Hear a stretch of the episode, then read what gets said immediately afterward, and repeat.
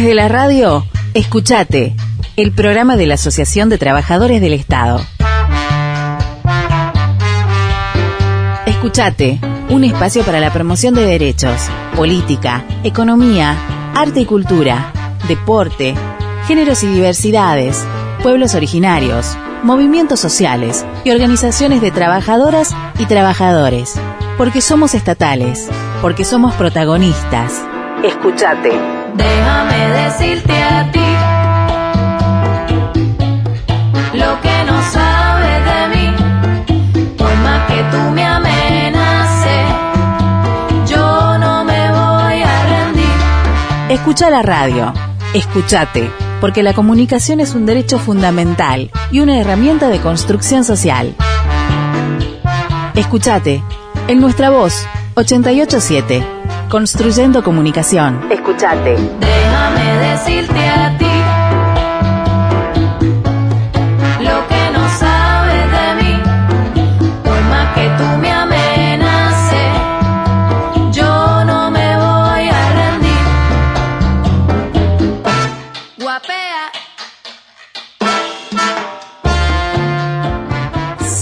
Segundo programa de Escuchate, el programa de la Asociación Trabajadores del Estado.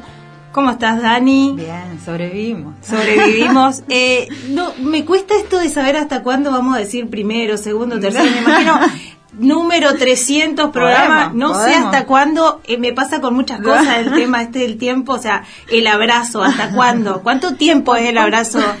¿No? ¿Cuánto tiempo no nos vamos a Eh? Así que bueno, no sé, en algún momento dejaremos de decir De decir primero, segundo, tercero. Esperemos que Estamos sea. hasta que nos olvidemos. Esperemos que sean muchos, esperemos que sean muchos. Seguimos acá, eh, agradecimientos eternos a la radio Nuestra Voz 887 que nos brinda el espacio, que nos brinda eh, las instalaciones y, Espectacular. y también la sintonía en la radio. no, se, no se olviden, los jueves de 8 a 10 por la 887. Eh, vamos a estar con Dani y, y quien les habla, Andrea, Andrea. las dos que formamos parte del Consejo Directivo Provincial de Atechaco. Y este es un programa eh, destinado no solo a los trabajadores del Estado, sino también a toda la comunidad, donde hablamos eh, de, de políticas públicas. Casi me- de políticas públicas eh, y de Estado. Es decir, de todo. De todo. También De nos pueden sintonizar en www.nuestravozchaco.com y tenemos vías de comunicación. Vías de comunicación, Facebook, Atechaco, Instagram, Atechaco, Twitter, Atechaco, estamos remil comunicades, eh, www.atechaco.org también. Y escuchate chaco.gmail.com. Escuchate, es el programa destinado a los trabajadores y las trabajadoras del Estado y a toda la comunidad en general. Hoy tenemos un programa eh, bastante fuerte, fuerte, complejo por las situaciones que vamos a tratar. Eh, vamos a hablar de los compañeros y las compañeras municipales, que son los que bancan, bancan los trapos en cada uno de los territorios, en los territorios más inhóspitos, eh, los que de manera, con, todas las limitaciones, con las pocas herramientas muchas veces que le da el Estado, tratan de garantizar los derechos y, las de- y los derechos de, de- de las ciudadanas y los ciudadanos eh, en, en los lugares más alejados. Vamos a estar hablando de, la, de las complicaciones que tienen estos compañeros y estas compañeras, que si los de más eh, del gran resistencia tenemos complicaciones, a estos compañeros se le agregan un montón de otras complicaciones. Sí, porque depende del contexto también de, de cada municipio y de la situación que se viva en cada municipio y cómo estén trabajando. Eh, muchas veces acá tenemos otra realidad y en terreno realmente se trabaja de otra de otra manera con un montón de falencias, ¿no? Sí, sí, en, en todos los ámbitos, en los municipios la situación se vuelve muchísimo más compleja.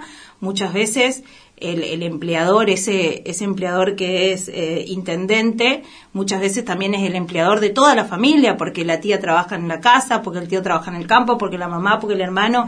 Entonces se vuelve una, una situación muy, muy compleja que vamos a estar hablando con el secretario adjunto de Atechaco, Neri Salazar, que es el que está eh, metido de lleno en todos estos temas y también en, en- porque no solo hablamos de problemáticas sino también de la forma de resolverlas no y también en esto en las herramientas que propone ATE para ir resolviendo cada una de las situaciones o al menos igualando un poco en derechos a los trabajadores y las trabajadoras eh, municipales. Ese es un tema que vamos a estar tratando, pero también vamos a estar hablando de, ah, de este tema, vamos a estar hablando también con la compañera Lorena. Eh, ella es delegada de ATE en Corzuela y fue despedida de una manera insólita que no la vamos a adelantar porque nos gustaría que, que, que lo explique ella pero la verdad que es eh, un hecho histórico insólito que sienta un, precedente terrible a nivel municipal. Vamos a estar hablando con, con Lore de, su situación y de la situación que sufrieron cinco compañeras eh, ahí en Corzuela. Y eh, por último, Dani. Agricultura familiar. Agricultura familiar y los despidos del el macrismo y la justicia que muchas veces le da la espalda a los trabajadores y le da la espalda al Estado también de esta forma, ¿no? Hoy, hoy sabemos que la justicia eh, tiene signo político muchas veces. Y bueno, la justicia, la Cámara Federal avaló los despidos del macrismo en la Secretaría de Agricultura Familiar, que fue uno de los hitos eh, del macrismo, porque también sabemos que tiene que ver con un Estado garantizando derechos fundamentales como la soberanía alimentaria, nada más y nada menos. Así que bueno, tenemos temas pesaditos, pero temas muy importantes eh, que hacen a la calidad de vida de todos nosotros y de, y, de todas. Así que es, es, muy importante que estemos atentos a estos temas. Bueno, también tenemos algo de salud. Vamos a ver un poco cómo está la situación a nivel nacional. Si eh, podemos comunicarnos. Sí, podemos comunicarnos exactamente. Con el compañero vamos a estar hablando de la jornada de lucha en el Hospital Posadas y de la situación de los trabajadores y las trabajadoras de la salud en todo el país frente a esta pandemia. Exactamente. Eh, y frente a la situación que ya venían acarreando de años de, bueno, sabían, sabemos que venimos de un gobierno que eliminó el, Ministerio, de, Salud. la pandemia vino básicamente a visibilizar algo que ya venía sucediendo. Sí, sí, fue el knockout, digamos, pero veníamos, veníamos mal. Así que, bueno, programón. Programón. Así que, bueno, ya está Neri acá, que va, está, vamos a estar entrevistándolo en un ratito nomás. Vamos a mandar el, el, tema. el tema, vamos, tema? Vamos a ir a un tema, a un temazo. El mejor, el mejor de todos del, de la historia del rock nacional el señor Carlos Alberto García Moreno, alias Charlie García, nos siguen pegando abajo. Escuchate. Ella es menor, él es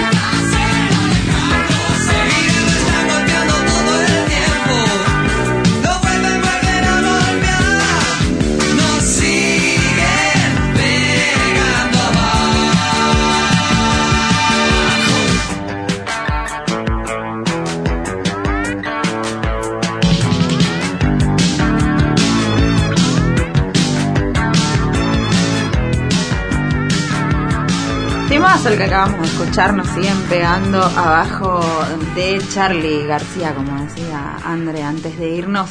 a este tema. Desde la radio, escuchate. Escuchate. Somos estatales. Somos protagonistas. Escuchate. El programa de la Asociación de Trabajadores del Estado. ¿Por qué el pueblo tiene que pagar la fiesta de los monopolios? ¡Otra vez se cortó internet! Jódeme, con lo que me está cobrando Corneta Tele, encima hace lo que se le antoja, volvieron a aumentar este mes. Internet, el celular y el cable son servicios esenciales, pero los jueces, a pedido de Clarín Telecom, impiden que el Estado los regule. La conectividad es un derecho básico y debe garantizarse para todos y para todas. Sí a la regulación estatal de las tarifas de telecomunicaciones. Coalición por una comunicación democrática. Escuchate. Tenés voz. Porque mi trabajo son tus derechos. Escuchate, el programa de la Asociación de Trabajadores del Estado. Seguimos en Escuchate, la- el, el programa de la Asociación de Trabajadores del Estado. Recuerden, nos escuchan por Radio Nuestra Voz, la 887, nuestravozchaco.com y tenemos varias vías de comunicación. En Facebook, Twitter e Instagram nos encuentran como atechaco, atechaco.org y escuchatechaco.gmail.com.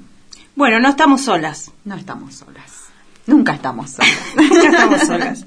Acá en el piso estamos con el compañero eh, Neri Salazar, que es el secretario adjunto de Atechaco, que viene ya caminando a Atechaco hace años, eh, en realidad, y ahora como secretario adjunto está caminando toda la provincia. eh, para estar cerquita de los trabajadores municipales, que son, como veníamos diciendo, eh, son eh, el, el Estado y la garantía de derechos en cada uno de los lugares de más recónditos de la provincia. Eh, así que bueno, vamos a estar hablando con él de la situación, cómo, cómo ves la situación de los trabajadores municipales y de las trabajadoras municipales, Neri, eh, sobre todo, bueno, en este contexto de pandemia. Eh, hola, buenas tardes a todas la- las compañeradas que nos estarás escuchando por ahí. Eh, la verdad que la situación en general está complicada, pero también hay que decir que venía complicado ya desde mucho antes.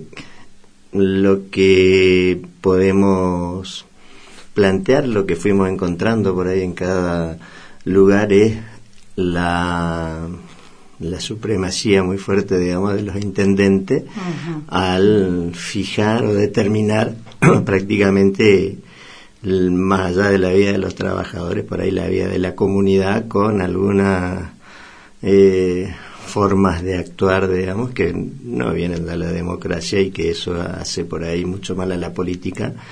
Y si lo tenemos que definir más crudamente o en otra palabra, siguen siendo feudos, cuestiones, si lo queremos. Yo hago algunas comparaciones siempre diciendo que esto estamos todavía en la forestal, muy lejos de los tratos sociales que, que hay que se deben cumplir, ¿no?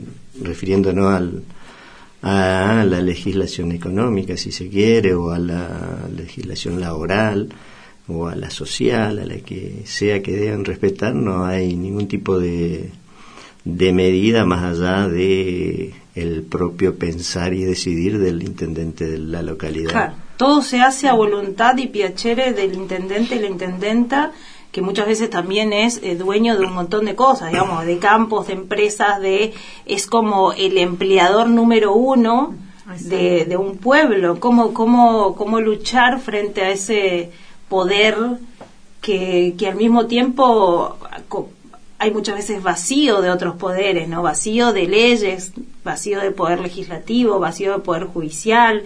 Entonces, ¿cómo de- desde, nosotros, desde el Estado, desde ATE Chaco, por ejemplo, cómo podemos luchar contra esto? Nosotros nos venimos dando algún tipo de, de estrategias, esto que se han dado en, en algunas charlas que fueron cuando se empezaron a aparecer todos estos problemas.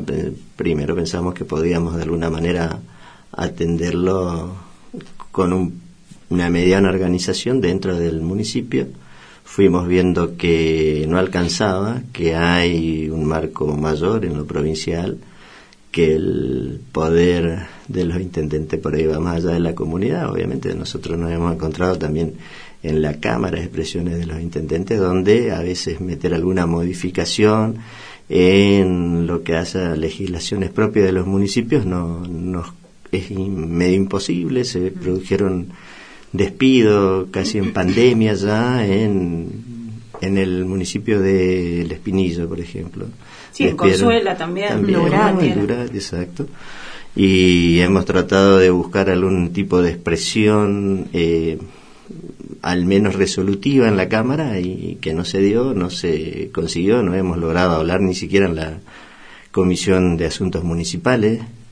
No se pueden expresar un montón de cuestiones que, que fueron comunes, obviamente, que fuimos encontrando porque entendemos que más allá de, de la organización hace falta que nos organicemos en todos los municipios. En este momento estaremos presentes como organización en unos 25 a 30 municipios, más otros en donde hay algunas referencias y de otras organizaciones con las cuales podemos hablar, pero hay, hay 70 municipios y es más es más fuerte por así decirlo porque siempre hay un, un sindicato autónomo que por lo general eh, obedece o es proclive Sí, al intendente que con eso dirimen las cuestiones laborales y eh, combatir eso, digamos, cuesta un poco, pero eh, no- nos lleva a esto, a que hay que estar en los 70 municipios y dar una pelea en común por cuestiones puntuales. Nosotros hablamos a veces de estas cuestiones que son la judicial, la económica y la institucional. Dentro de este marco de democracia de hace 38 años, casi 40, obviamente el poder institucional más fuerte quizás fueron los, los partidos, lo que produce, por decirlo, una, una acumulación del poder general Claro, claro. que hace que esa institución prevalezcan sobre las sindicales, sociales y otras que estén. Entonces, eh, en una localidad en donde se dirime todo por quien esté en ese momento en el poder, es eh, difícil plantear otros derechos. Sí, sí, totalmente. Aparte, como decíamos hoy, eh, pueblo chico, infierno grande, esto también se traduce en cuanto a derechos eh, de las trabajadoras y los trabajadores. O sea, eh, la cercanía muchas veces que hay eh, entre, eh, entre el trabajo, entre la patronal y los trabajadores, muchas veces esa patronal no solamente es empleador tuyo, sino de tu mamá, de tu papá, de toda tu familia.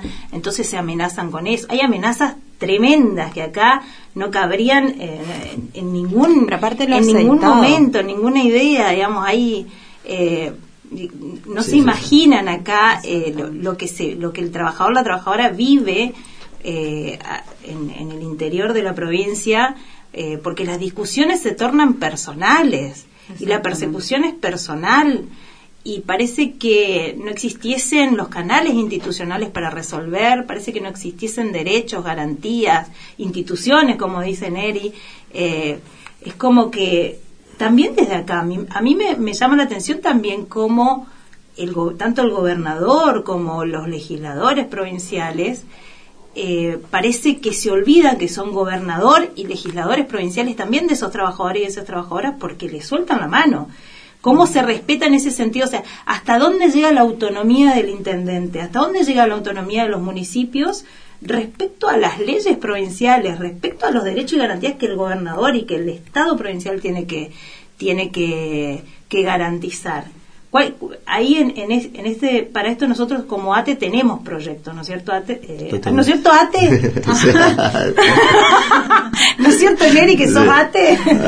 Eh, sí, tenemos proyectos eh, de oficinas de violencia laboral. Sí, eh, atendiendo un poco todo esto, digamos, nosotros trazamos entre los compañeros en el último plenario que se hizo a, a principios de año, así, eh, tres ejes para trabajar, como justamente esto, lo de lo que significa la violencia institucional, en donde hemos presentado, y a ustedes les consta, ustedes han acompañado ese proceso de las compañeras de Corzuela, eh, que intervino hasta la vicegobernadora, pero que eh, no, no hizo mellas por ahí en la, en la en el abuso de autoridad, iba a decir autoridad, pero no es autoridad, esa es otra cosa, que tiene el intendente y las dejó hoy cesante a cinco compañeras ahí en Corzuela. Entonces, evidentemente, más allá de las ganas o deseos de las mm, creaciones de oficina y demás, también hace falta acompañar eso con políticas claras para que el, la gente entienda, acompañe y haga suya algunas cuestiones que deben ser más un cambio cultural, dicen, pero creo que es en realidad conocer algo más, involucrarse más en las cuestiones políticas, eh, política social, sindical, de todo tipo, obviamente, que hagan al interés de, de, de, las personas más que nada. Y si se plantea con respecto a eso, obviamente no hay un protocolo obviamente tampoco en la provincia, pero sí se está discutiendo eh, en la provincia es al menos un convenio que contempla, hay oficinas de, de una Secretaría de Derechos Humanos. Ahora, eso también debe replicarse en los municipios, dar un debate y es lo que de alguna manera también nos vamos proponiendo, sea con el intendente o el oficialismo local o con los concejales de la oposición, pero entendemos debe generarse eh, el debate y el conocimiento de, de estos derechos que hoy por hoy ni siquiera son tenidos en cuenta o conocidos o directamente se los ve inalcanzable en la aplicabilidad de estos porque el poder de, del intendente es tan fuerte en esos casos que eh, lo deja como algo meramente eh, documental, por decirlo una ley, no, eso está, pero no, acá no se cumple, acá no existe. Sí, como, como, como que todo fuese decisión de él, el, el poder total, eh, absoluto lo tiene el intendente. Eh, nos pasó ahí que en, judicializamos la situación sí, de, sí. de, Corzuela, de las compañeras, de las trabajadoras, ahora vamos a estar hablando con una de ellas, eh, cinco trabajadoras que quedaron sin trabajo, muchas de ellas madres, en plena pandemia, más allá de toda una persecución eh, que sufrieron durante mucho tiempo por este intendente, por no haber apoyado su campaña, porque a ese nivel son las discusiones en el interior, eh, son discusiones personales. Y... Sí, sí, son cuestiones. En ese caso, una discusión partidaria interna, por así decirlo, pero siempre se configura dentro del disciplinamiento político, si se quiere. En Durati tenés otra expresión quizás ya eh, uno no se imagina algo mayor, pero hay, eso sí, que, que, lo de Corzuela, pero hay porque está la justicia también intervino en su, en la primera instancia, en la segunda instancia, al no dar cumplimiento fija, multa o astrientes, como dicen, en, en el vocablo judicial, ¿no?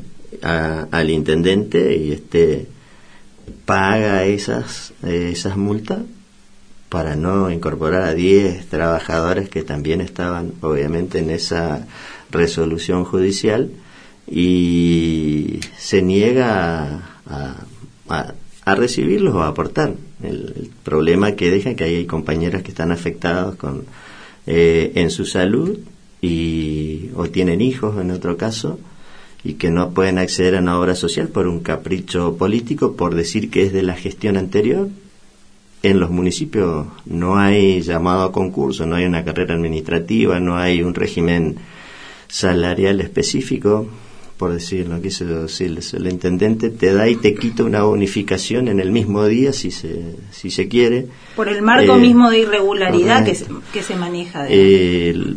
esa, esas cuestiones siendo que un intendente, esto ya nace en el 2015, estamos en el segundo mandato, marca digamos, el poder o la...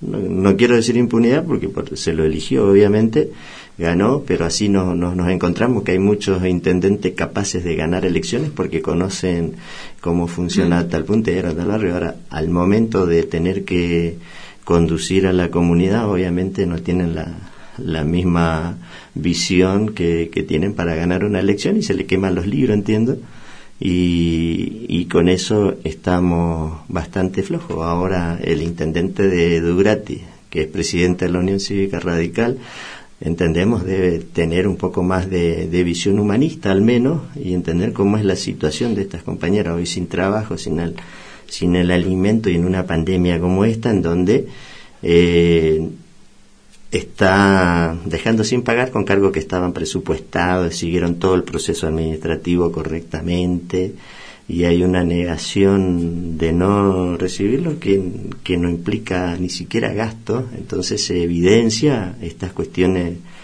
que por ser de, de otro partido ideológica, persecuciones de ese tipo que, que son comunes y normales para los compañeros en el interior, que a lo que hoy vos decías, esto de que no tener alguna salida o cómo salen ellos allá, es simplemente el silencio o, o tratar de dar con algunos compañeros mm, una resistencia al menos a eso, ¿no? Me quedo con, con lo que decías hoy de el cambio cultural, Neri. Vamos a seguir en el próximo bloque porque tenemos muchísimo más que, que desandar en todo esto de, los tra- de la problemática de, de- de los trabajadores municipales. Pero ahora nos tenemos que ir a una pausa y volvemos nuevamente con Neri Salazar. El mundo perplejo observó la rápida propagación de un nuevo virus que sumergió a ciudades y países en profundas crisis, tanto de sus sistemas sanitarios como de sus entramados socioeconómicos. Sin embargo, este reto que enfrenta a la humanidad también ha logrado hacer relucir las más emocionantes manifestaciones de solidaridad, entrega y unidad. Esta pandemia deja en evidencia la gran importancia que tiene el valor mancomunado con sentido colectivo.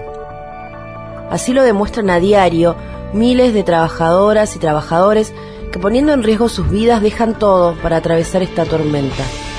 En nuestro país, la organización de esos esfuerzos que nos unen como pueblo es el Estado. El Estado argentino, y las trabajadoras y los trabajadores que lo hacen funcionar son las bases de ese esfuerzo organizado y solidario, trabajando en las primeras líneas de defensa o trabajando en línea, cuidando la salud de todos y todas, pero también protegiendo la soberanía, el trabajo y la producción, porque esta parte de la historia será contada por sus propios protagonistas, el compromiso de trabajadores estatales y su empatía con todo el pueblo argentino.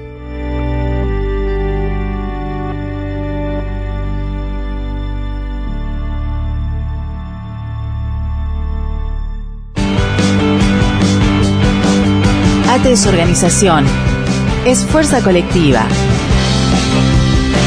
Sumate, porque ser autónomo es definir nuestro propio destino. ATE, sos vos. Escuchate. Transmite LRH 341. Nuestra voz. Nuestra voz. 88.7. En Colón 276. Resistencia, Chaco, Argentina. Nuestra voz. Construyendo. Construyendo comunicación. La comunicación es un derecho fundamental.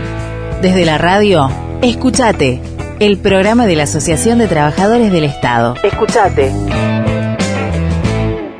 Seguimos en Escuchate con charlando con, con Salazar y acá con Andrea en eh, nuestra voz en la 887. No se olviden que pueden escucharnos en la 887 o en nuestra voz chaco.com y tienen distintas vías de comunicación con el programa que son Facebook, Instagram, Twitter, mail, tenemos todo, tenemos todo, todo Ate Chaco, Facebook, Instagram y Twitter Ate Chaco.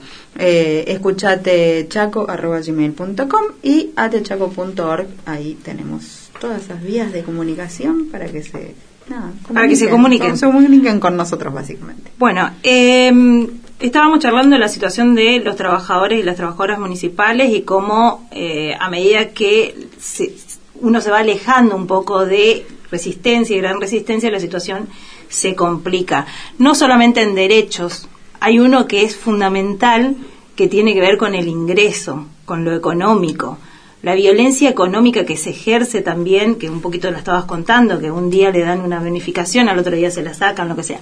Pero de todas maneras, es abismal, es abismal el, el, el sueldo de un trabajador municipal respecto al sueldo de un trabajador del Estado, eh, de planta, digamos, hablando de planta, pues en la situación de precariedad todos son abismales y hay una diferencia tremenda, pero respecto a, los trabajadores de planta es abismal como si fuese que vivieran en otra situación, en otro país, con otra, con otra inflación, no sé, pero es abismal. ¿Cómo, cómo podemos hacer, cómo, cuál es la propuesta de ATE eh, para equiparar salarios o, o al menos garantizar un salario digno a los trabajadores y las trabajadoras del interior de la provincia, Neri?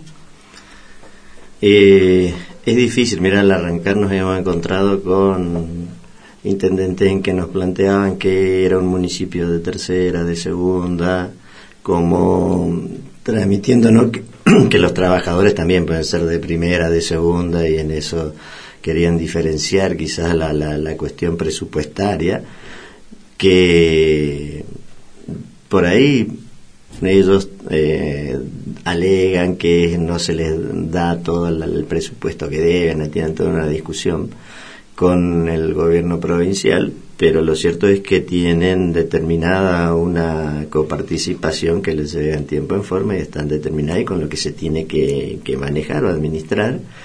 Y a partir de eso es en donde el trabajador no, no cuenta en la real dimensión de lo que debería ser un salario digno, sino que más bien eh, entran en la precarización a través de programas, de becas también, como lo hacen en la provincia, y esa cuestión económica pasa a ser una salarial, ¿no? Una cuestión económica salarial pasa a ser una cuestión económica de índole social, hasta llegar a decirnos que es una manera de darle un algo a, a todos lo de la comunidad porque tiene que repartir, o sea, se escapa a una razón lógica que es una, la ley de contrato y trabajo, la ley de los trabajadores estatales, que igual salario, igual trabajo, igual salario, y esto es lo que vos marcabas hoy, digamos, como un nacional gana el doble que el provincial y un provincial el doble que un municipal,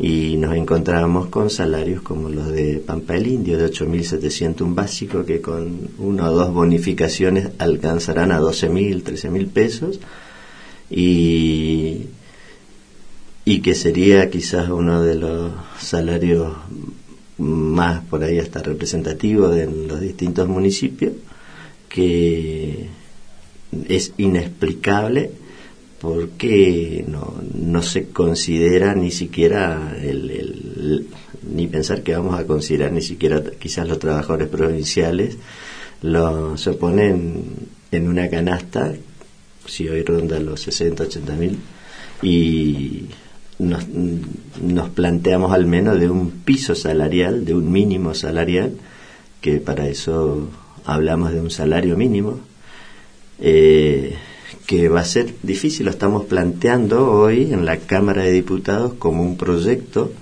para determinar una comisión entre trabajadores, intendentes y gobierno provincial para determinar un salario mínimo, un piso salarial a todos los, los municipios y a partir de eso regularizar y que cada intendencia que pueda dar o, aspirar a alcanzar a la canasta básica sea una casi una obligación obviamente de alcanzar la, la canasta.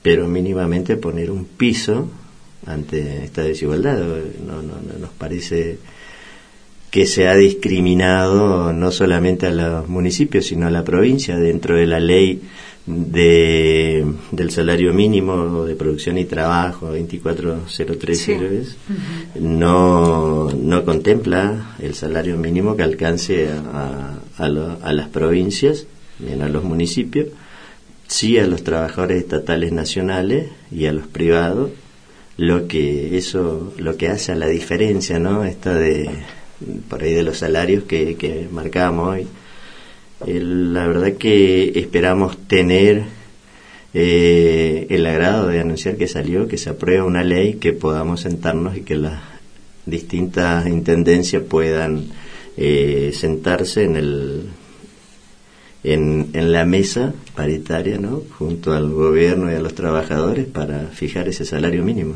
Exactamente, eso te, te estaba por preguntar. Eh, si es una especie de eh, paritarias municipales sería con una intervención eh, del gobierno provincial como garante de que se no solo de que se dé esta paritaria municipal sino también de que eh, ningún trabajador eh, municipal pueda ganar menos que este salario mínimo que es el mínimo para garantizar una dignidad de, solvencia mínima digamos esperamos sí el acompañamiento de, los legisladores y las legisladoras y del ejecutivo provincial pero cómo está yendo esta negociación Eh, el proyecto lo está llevando adelante el diputado Slimel. eh, va bastante bastante bien en este sentido. También se ha planteado al, al gobernador de esta necesidad.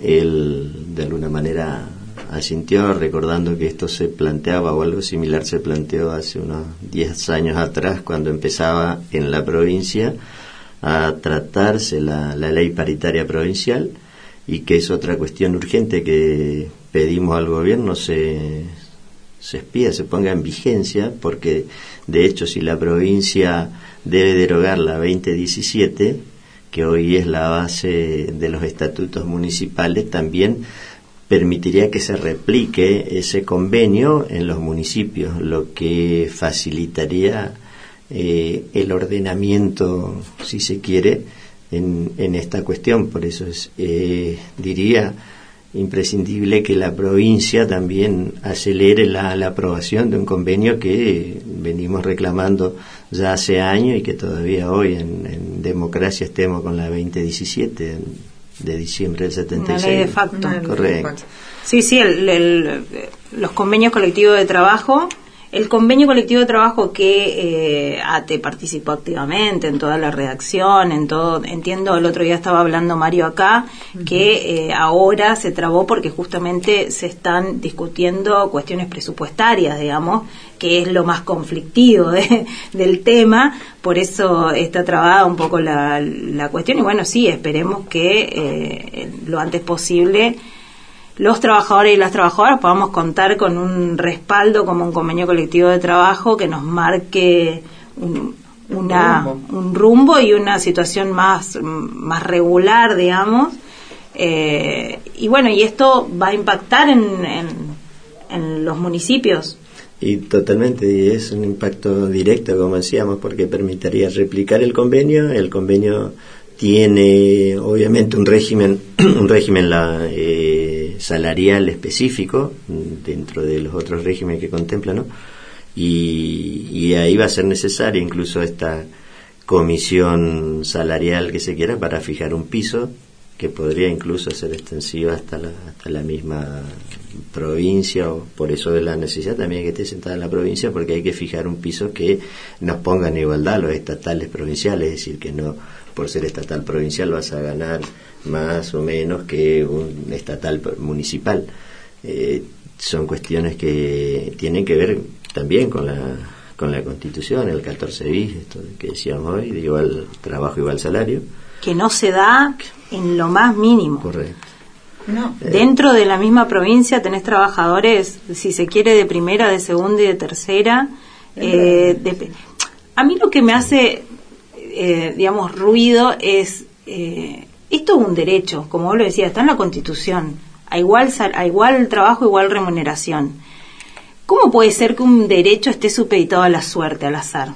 Te tocó nacer en Durati y no, listo, mala suerte, no tenés igualdad de derecho. Te tocó eh, trabajar en, no sé, en, un, en una repartición estatal que se cobra menos, que no tiene ninguna bonificación, caso cultura, por ejemplo, podríamos, podríamos mandarle saludos a los trabajadores y trabajadoras de cultura. Eh, y bueno, mala suerte. ¿Cómo puede ser que un derecho fundamental que está en la Constitución esté todavía supeditado a- a- al azar mientras los legisladores y las legisladoras estén sacando leyes del Día Nacional del Riel, qué sé yo? O sea, digo, me En- parece un tema prioritario este. Es prioritario en realidad, en, en- en distintos lugares no hay, en distintos lugares no hay un régimen salarial o laboral, si vos lo trasladás, lo trasladás ahí a cultura, lo trasladás a salud, que tiene una ley de carrera sanitaria tampoco se está aplicando.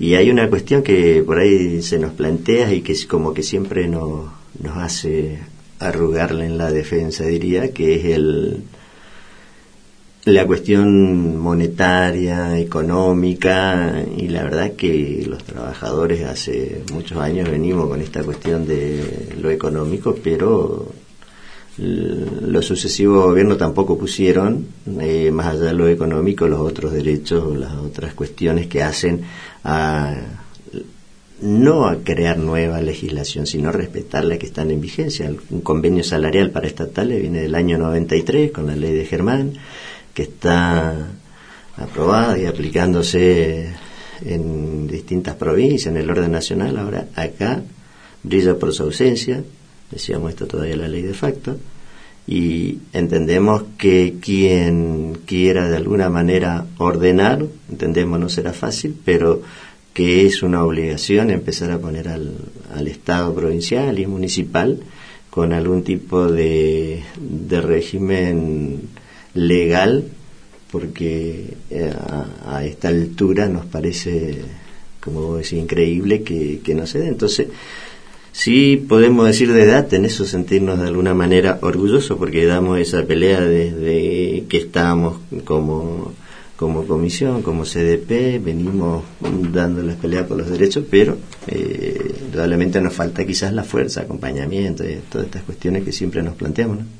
Sí, sí, un poco también el desinterés de la ciudadanía y el desinterés también, vamos a decir, de algunos compañeros y compañeras. Por eso estamos acá, por eso este programa de radio, para visibilizar todas estas problemáticas y para que cada uno desde el otro lado se apropie también de estas problemáticas porque tiene que ver con sus derechos. Eh, así que bueno, eh, no sé si querés agregar algo más porque nos tenemos que ir a, a la pausa nuevamente, Neri. ¿Algún no, no, no, ¿Algún bien, comentario no sé. final? ¿Alguna, ¿Alguna reflexión final?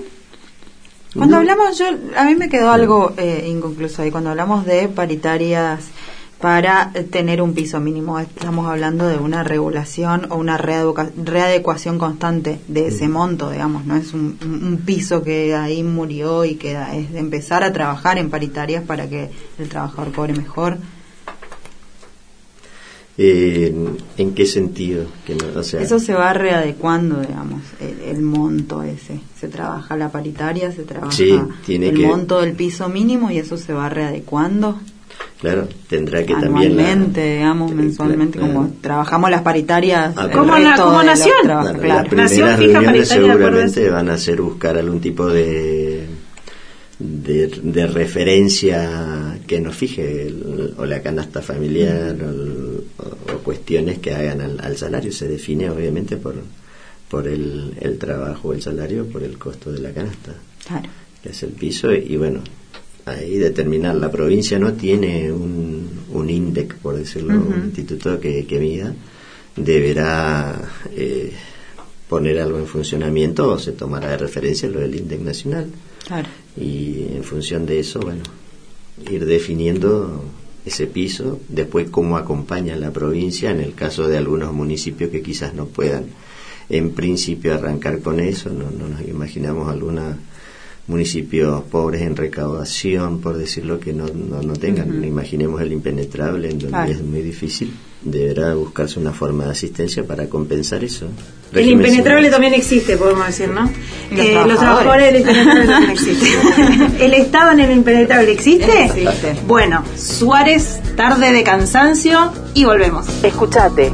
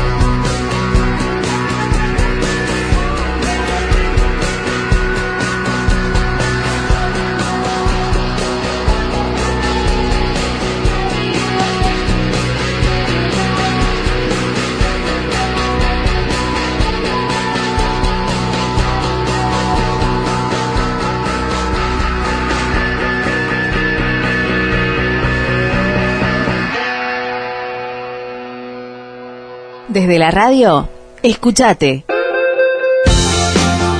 Escúchate. Somos estatales. Somos protagonistas.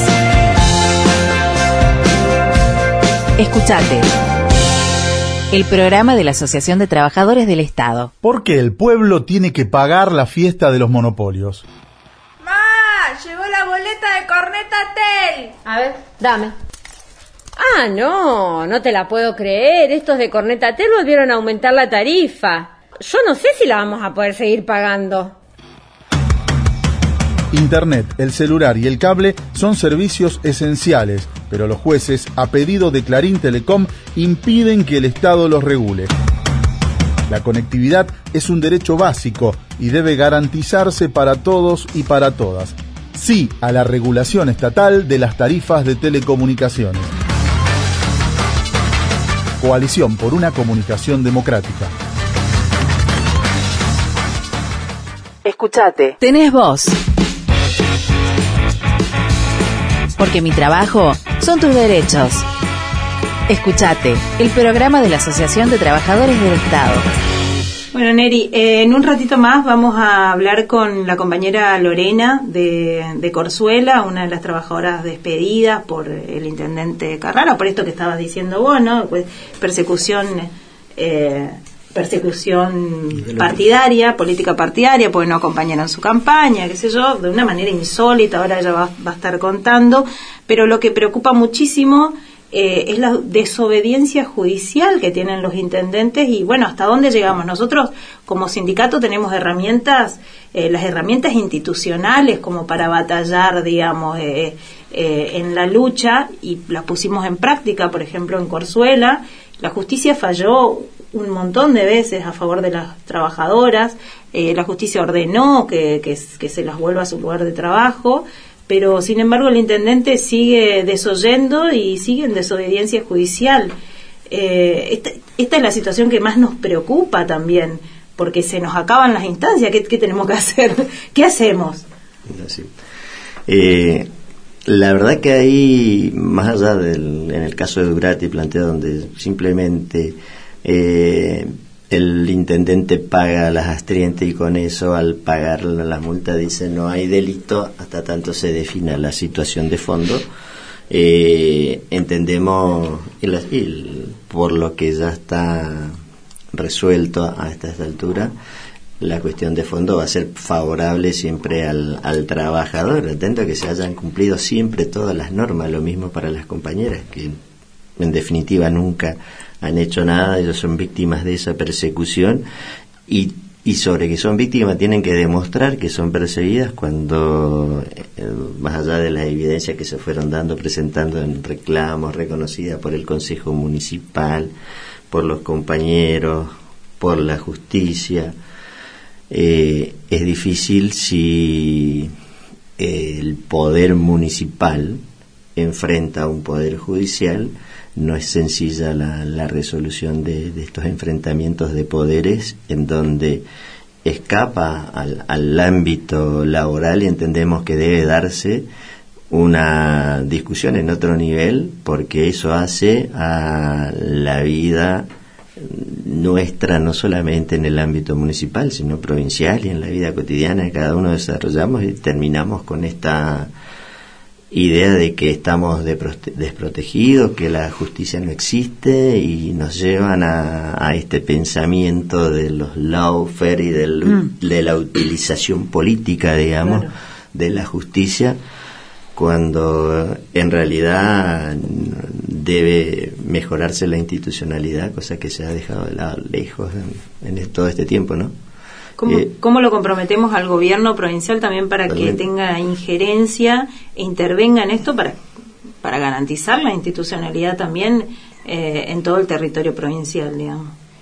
mm, eh, nos hemos dado y se da, la, la- la- nos, hemos- nos han acostumbrado, o nos hemos acostumbrado en general a dar la, la lucha coyuntural en cada, por cada tema una pelea, cuando en realidad termina siendo una negociación política porque en ese momento la coyuntura es una elección, es un esto o aquello que no hace la cuestión de fondo y bueno, creo que en eso está madurando mucho más rápido el pueblo que la dirigencia y hoy estamos tratando estos temas, estamos viendo, la gente también la entiende y termina o puteando por una cosa o, o ast- absteniéndose de participación de ser y eso hace flaco favor obviamente a la democracia y, y vemos o entendemos algunos cambios en donde eh, lamentablemente esta clase de dirigencia que está en la política, no diría que son dirigencias políticas porque no están haciendo lo que la política indica, sino hacen lo que se les antoja y a partir de eso se empieza empieza a pagar el costo la política, digamos una, una sana palabra, una Totalmente. sana cuestión, ¿no? Totalmente. Eh, pero, a ver, lo que a mí me- No, la participación, creo que por decirlo así, esto es Claro. participar, involucrarse, meterse, renegar, perder, ganar, es parte de la vida también, así que no instar a eso, a que los compañeros participen, sean eh, en nuestro o en otro sindicato, nosotros queremos que sean el nuestro obviamente y Claro. participen eh, en otros estamentos. Bueno, la organización de los trabajadores y las trabajadoras es la respuesta eh, a todo, obviamente, porque es la única manera de hacerle frente y también y también los trabajadores y las trabajadoras que tienen algún signo político, como siempre decimos dentro de Sí. nuestro sindicato, que no negamos jamás, que venimos muchos de militancias eh, partidarias, pero también plantearlo dentro del seno de esa, de esa militancia partidaria.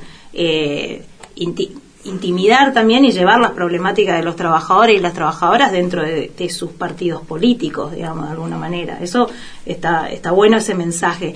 Y lo que decía hoy del, del, del, del intendente de Durati que paga las multas que les hace la justicia, lo que, lo que hay que dejar en claro es que no paga de su bolsillo. Porque muchas veces los trabajadores, nosotros como, sindica, como sindicalistas, digamos, sabemos que muchas veces los trabajadores dicen, bueno, ahora le hago un juicio y le gano, porque hay esa idea de que el trabajador gana todos los juicios, que no es tan así, pero también hay otra idea, hay, hay algo mayor ahí que me preocupa, eh, que tiene que ver con esto de que eh, al Estado, al gobierno de turno, le conviene que el trabajador judicialice porque así despolitiza la cuestión y porque así eh, Dilata también. y claro, Dilata o sea, de despolitiza y, y cualquier multa la paga el Estado. La pagamos todos nosotros, todas nosotras. No la paga eh, el, no la paga El funcionario, el gobernador, el intendente de turno. Eso tiene que entender la ciudadanía, que cuando él es, cuando el intendente te está pagando una multa para hacer lo que se le antoje, están pagando todos ellos la cagada que se está mandando el tipo. Y lo digo así, digamos. sí, sí. Y acá pasa lo mismo. Acá pasa lo mismo. Cuando el gobernador, eh, cuando, cuando se le hace un juicio al Estado y, y el Estado pierde, perdemos todo. Perdemos todas.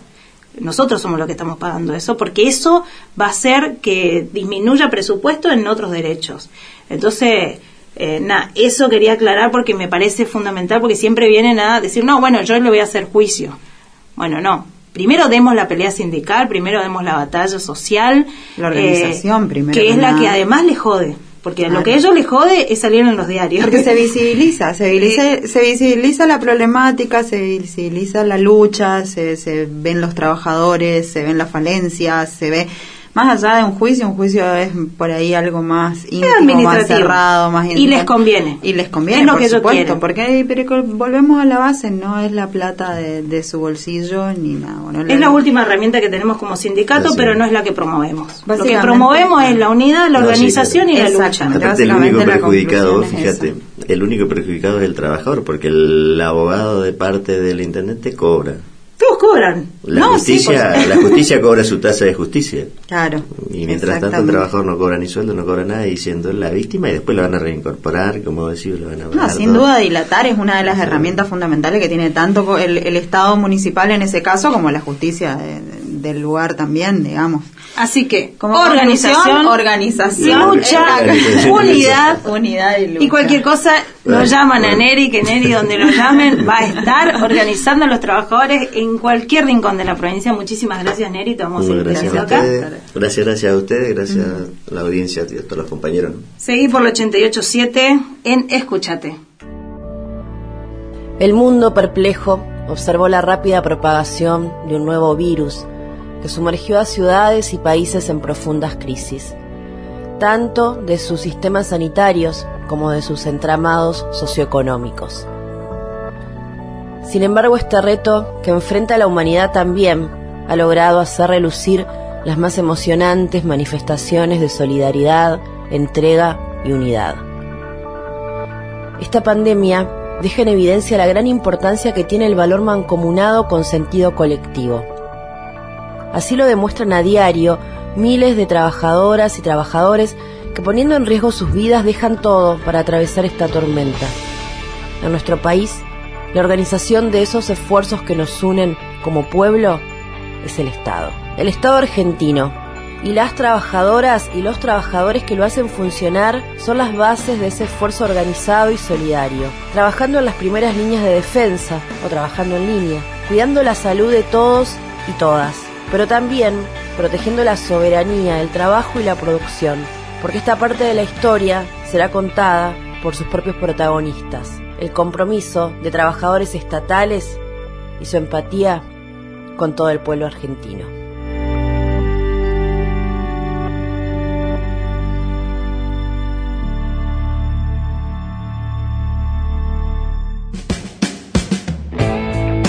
La comunicación es un derecho fundamental. Desde la radio, escúchate, el programa de la Asociación de Trabajadores del Estado. Escúchate. LRH 341. Nuestra voz. Nuestra voz, 88.7. Nuestra voz. Un espacio creado para fomentar la capacitación en los medios regionales. Nuestra voz. Construyendo. Construyendo comunicación. Desde la radio, escúchate. Escúchate. Somos estatales. Somos protagonistas. Escúchate. El programa de la Asociación de Trabajadores del Estado.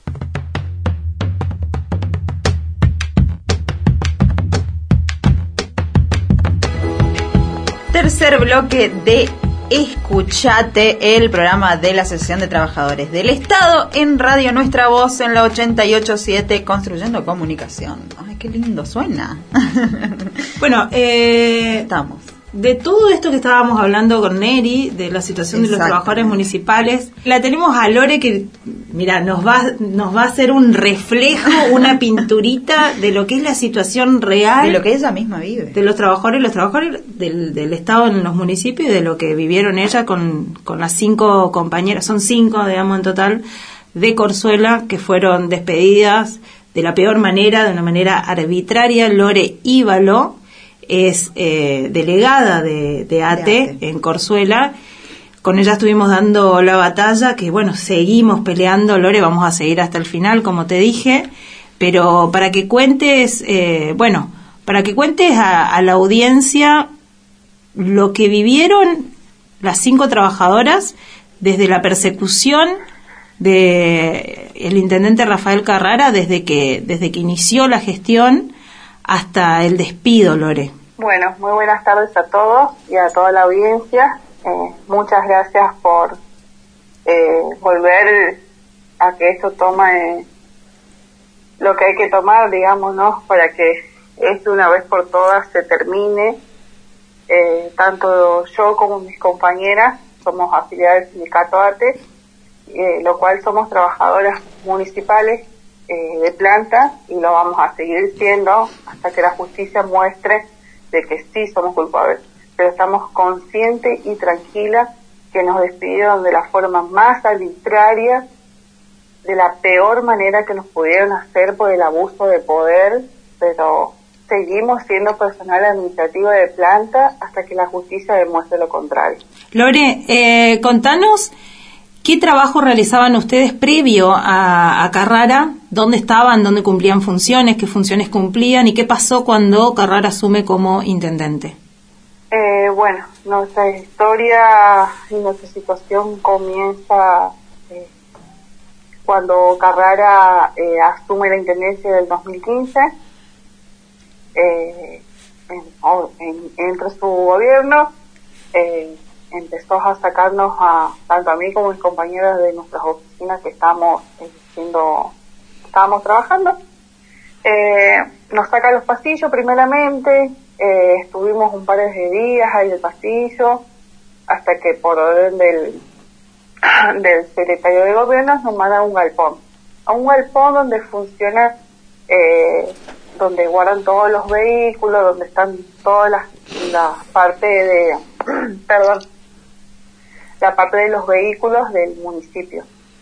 En este galpón eh, en una, hay una pieza muy chiquita, muy reducida, que 3x4, eh, donde funciona eh, oficina de archivo, que se le llama acá.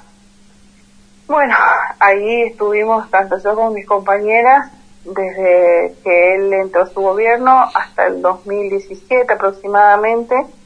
Hasta que, ¿Haciendo qué, Lore, en ese lugar? que como que no somos su gente, no pertenecemos a su gestión y ¿Y cuál era la tarea que les asignaban? nada, solamente cumplir eh, las horas y estar ahí sin hacer nada. Sí, Nunca- cerradas en un nunca 2 por 2 salimos. digamos. Sí, no, no, sin condiciones mínimas de, de edilicias, digamos. Pero, Totalmente. pero ¿cuál, el argumento de él era simplemente ese, que no era su gente. Exactamente, no éramos su gente, no somos su gestión, no somos nada, entonces él nos, único no, el objetivo era el tenernos en modo castigo para que nosotros nos cansemos y renunciemos de la peor manera, pero dimos batallas, no lo hicimos, estuvimos en esa oficina de archivo, entre comillas, al costado había una fosa, viste, esas las que arreglan los vehículos o para lavar los vehículos. Sí, sí. Bueno, donde ahí había empleaditos, tildaditos entre comillas, donde iban y hacían sus necesidades, entonces teníamos que estar aguantando. Y así, Terrible. apretadas y chicaneadas del asesor legal del municipio. eh, ¿De qué tipo? de- ¿Qué les de decía? ¿Qué les decía el secretario legal del municipio? eh, el asesor legal siempre nos decía de que, que agarremos, renunciemos, de que, de que no podemos estar así, y nosotros siempre le decimos que nos den una tarea, si nosotros somos capaces de hacer cualquier cosa, si nosotros, eh, una compañera le dijo, nosotros por algo estamos donde estamos, eh, y él dijo que no, que es la intención de ellos desde el día que entraron era echarnos, como no encontraban el motivo, entonces no lo hicieron, desde, desde que el día uno que entraron ellos. Era muy clara la persecución, ¿no? No, terrible persecución, persecución claro partidaria, violencia de género, que ahora ella va a contar situaciones tremendas que vivieron como mujeres, pero también eh, eh, una persecución político-partidaria, porque eh, saben ustedes que la cuestión de fondo es que no apoyaron la candidatura de él, ¿no? Exactamente, pasando los años, eh, modo castigo, nosotros segui- seguimos ahí, donde hubo, hubo personal encargado que nos rompía las cosas, nos dejaban mensajitos, eh, bueno, después se, se torna más violento cuando él principalmente a mí me hizo una insinuación eh, donde yo no cedí a sus caprichitos entonces me manda a mí a cementerio y a otras compañeras a cultura, otras vuelven ahí a archivo, donde yo principalmente en el cementerio la pasé muy mal. Cuando hablas de me- insinuación, Lore, ¿hablas de, de- de un intento de abuso? Acoso, Acoso. ok. acoso. Eh, en varias ocasiones, en dos ocasiones tuve que volver caminando porque no me fueron a buscar, porque el acuerdo, bueno, yo voy a cumplir mis tareas administrativas en el cementerio, no tengo problema, pero con la condición de que ellos me llegaban y me traían.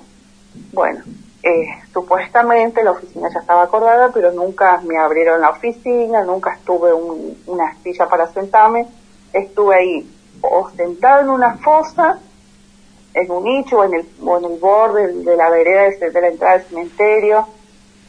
Nunca tuve un lugar ni un espacio para decir, bueno, acá voy a estar refugiada del frío, del calor, de las lluvias y de todo. No, nunca. Y era un lugar alejadísimo, cu- cuando vos Sí, decís, me tuve que volver caminando. Sí, el cementerio local queda del casco urbano más o menos tres kilómetros y medio aproximadamente.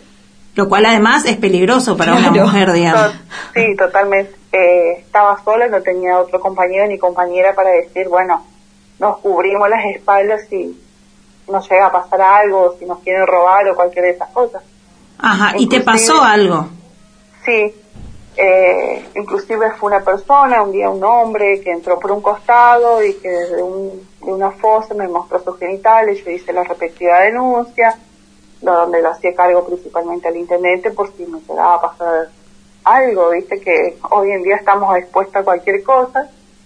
Y bueno, y en varias ocasiones el intendente iba al cementerio en una de esas tantas, de esas eh, burlas que de, de su de su personalidad lo hacía, me dijo, bueno, mira cómo se me pone de tan solo verte, eh, cosas que por ahí una- cosas que por ahí uno piensa, no sé, viste, a mí me pasó mil cosas por la cabeza, que yo salí directamente a la vereda, eh, al camino, digamos, no la vereda, al camino del cementerio, porque uno, te imaginas cualquier cosa, ¿no?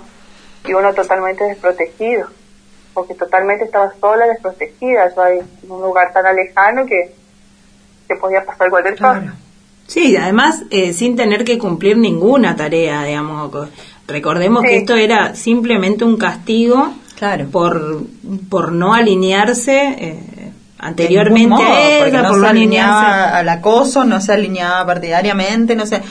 O sea, la- el ataque venía por todos lados, digamos, es terrible, Lore. Total, sí, totalmente. Y bueno, nos llegó año electivo, eh, donde habíamos hablado eh, muchos hoy funcionarios de la provincia, saben de nuestra situación eh, que, estuvimos pasando todos estos años porque veníamos eh, con esas personas eh, hablando de nuestra situación, que nos van diciendo que nos bancaba, que, que, que ya íbamos a llegar al gobierno, que esto que el otro, compañeros ideológicamente.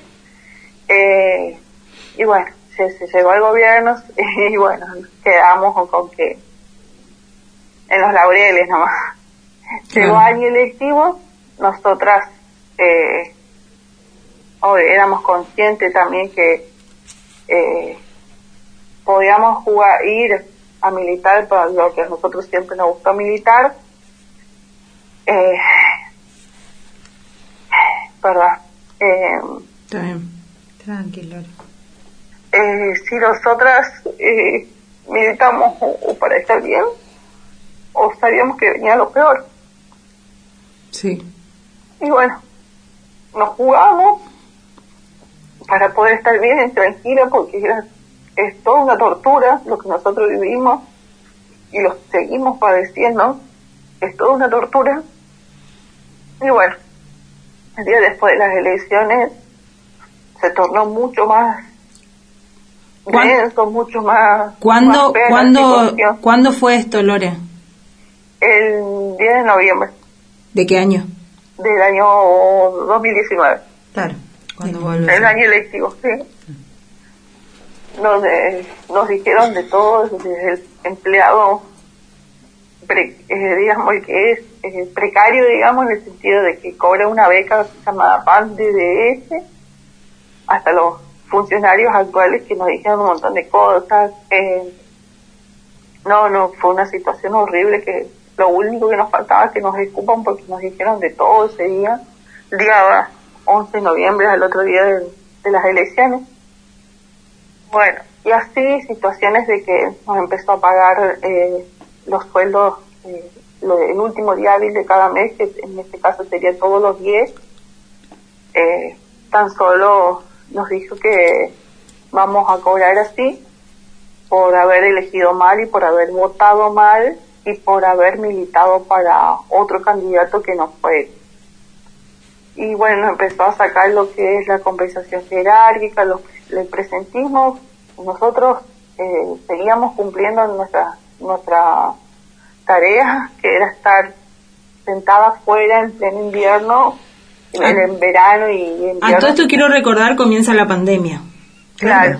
Comienza Claro. la pandemia y bueno, 2020 comienza la pandemia, eh, vamos cronológicamente, comienza la pandemia y bueno, hasta ahí ya nos sacaron lo que era presentismo, eh, violencia económica. exactamente, la Violencia violencia, económica, Si no le faltó ninguna al tipo. No. No se dio el gusto de pasearse por todas. Todas las violencias o sea, ejerció, todas las violencias. No se le escapó absolutamente nada para No. cinco trabajadoras. Cinco digamos, trabajadoras, O sea, sí. no estamos hablando de que en ningún caso se justifica, digamos, eh, este tipo de, de cuestiones, menos por cuestiones políticas. Sí, pero en el interior parece que sí. una trabajadora. Es, es algo cotidiano en el interior. Esto. Sino que además como mujeres han sufrido eh, todo tipo de violencia, digamos. ¿Cómo Sí, sigue? total. ¿Cómo sigue, Y en, en época de bueno. pandemia esto? Y bueno, después era, que bueno, llega la pandemia, eh, nosotras eh, seguíamos porque estábamos en un banquito al, cota- eh, al costado del municipio, que es el patio, porque siempre estuvimos fuera del municipio, eh, sería en el patio que da el eh, atrás del municipio. Las echó del municipio desde que De, la- asumió. de las oficinas no, eh, de la oficina sí. Nosotros no teníamos, eh, no, no teníamos que entrar en ninguna oficina. Teníamos totalmente prohibido el ingreso hacia las oficinas. Pero controlaba, a su vez controlaba que cumplan eh, el tiempo, digamos, que cumplan horario. Exactamente. Nosotros no podíamos estar, ponerle, de un ejemplo, no podíamos ir a la oficina de carnet porque teníamos cámaras por todos lados y ya nos mandaban a, nos mandaban unos llamados de atención. Te cuento una situación, eh, en ese momento cuando yo estuve en el cementerio cansada de la situación, yo hice una denuncia en violencia laboral donde también llevé esa denuncia a la Cámara de Diputados, donde por cuestiones mágicas de un día para el otro me manda a llamar y me trae al municipio. Por cuestiones así de tan rápidas, ¿viste? Sí. Y, y bueno, pero ahí otra, y ahí estuve vigilada eh, durante todo el tiempo.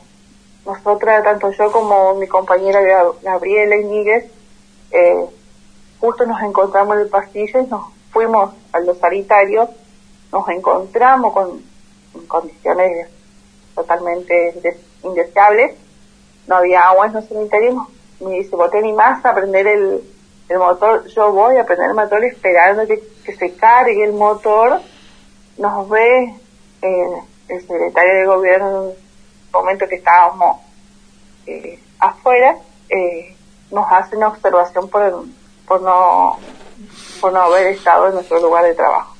Es decir, que, digamos, la, la, por decir, las normas solamente eran para que ustedes las cumplan, no para que las cumpla No el intendente con ni ellas, ellos, digamos. O sea, no, básicamente tenían obligaciones y no derechos como trabajadoras de, de Exactamente, planta. teníamos que estar o ahí sentadas las 24 horas sin movernos, pues no podíamos hacer nada, ni levantarnos, imagínate, ni para ir al baño podíamos levantarnos e irnos porque, fíjate, nos hicieron una observación por ir al baño. Sí, sí. ¿Me entendés? Eh, hay, no, hay que decirle, hay, hay que y tú también hay que decirlo, eh, no se pierden los derechos en la, en la puerta ni en, ni dentro de la, del lugar de trabajo. eh. Los derechos individuales son derechos individuales que los tenemos garantizados todos los trabajadores y las trabajadoras. Como por ejemplo ir, Ir al baño. Por Bastante ejemplo, esencial, digamos. no, pero hay que recordarlo por ahí a los intendentes, como por ejemplo enfermarse. Digo, Claro. Tenemos garantías cuando nos enfermamos, no es que no te podés enfermar.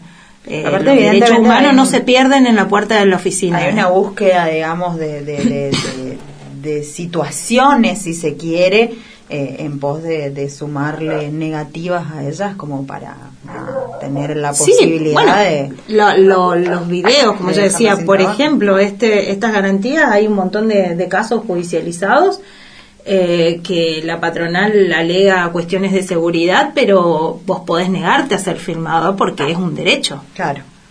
Entonces, eh, di- digo, para, para enumerar la cantidad de derechos que les violó eh, este, este tipo, que sigue siendo intendente y se sigue paseando con todos los funcionarios de la mano, más o menos, cuando van a, Eso es lo más, Corzuela. lo más grave o por ahí lo más preocupante, ¿no? Que, que Totalmente. habiendo sucedido todas estas cuestiones... Y estando al chicas- tanto. Y estando al tanto, me parece que nadie está, más allá de, de- desde la Intendencia misma y de lo que pasa en Corzuela, nadie está en otros estamentos prestando atención, vamos a ponerlo de esa forma, a un hecho tan grave que se está gravísimo, es un hecho de institucionalidad gravísimo que ahora, bueno, se va a poner más grave aún todavía cuando Lore cuente cómo fueron despedidas, pero quiero que cuentes, Lore, también esto, que bueno, yo, yo sé mucho de esto porque fui la que las acompañé en todo este proceso, pero plena pandemia, plena pandemia, cuando eh, la idea era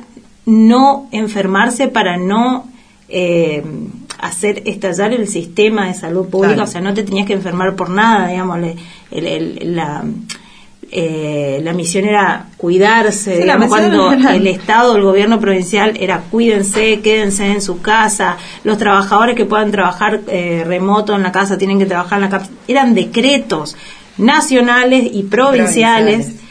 Bueno, plena situación así, invierno. Él la- las dejaba todo el tiempo afuera y no solo eso, sino que les hacía a otros trabajadores regarles la vereda para que ni siquiera se puedan sentar, para que esté la vereda mojada, para que no se puedan sentar siquiera, para que cumplan las horas afuera, expuestas, eh, en pleno invierno. Lore, ¿cómo viviste todo eso? Eh, es todo un calvario de volver a recordar, ¿no? Pero eh, se me pone el cielo, se me... Perdón si por el momento no puedo hablar. Eh, sí, eh, cuando llega la pandemia, eh, nosotros pensamos que, que, bueno, que de principio nos iba a mandar a la casa. Bueno, pasaron unos días. Bueno, él decide que la parte administrativa eh, se quede en la casa y bueno, que los demás empleados no. Los demás empleados siguieron trabajando durante toda la pandemia. Eh, bueno, nosotros cuando terminó de hablar, le pregunto qué iba a hacer con nosotros porque nosotros estábamos total expuestas a, a- a la intemperie, afuera, sentadas.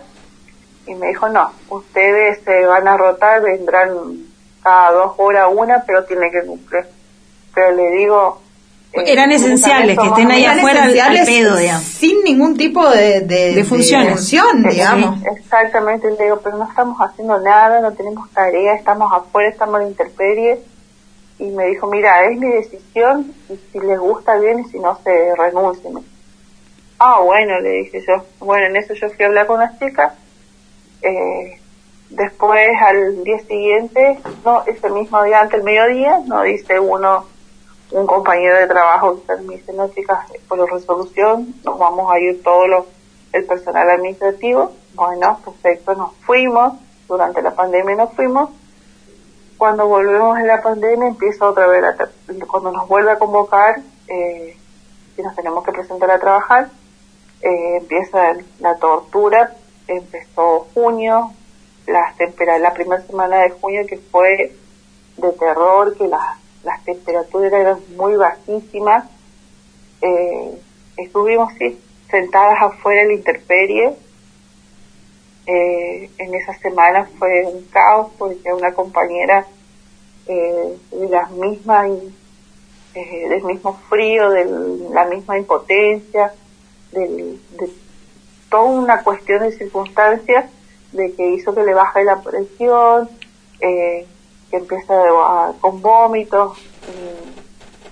no, fue un caos, digamos que ir súper abrigadas, llevamos dos frazaditas para taparnos porque hacía muchísimo frío. Eh, era hacía 4 grados bajo cero, 6 grados, 5 grados.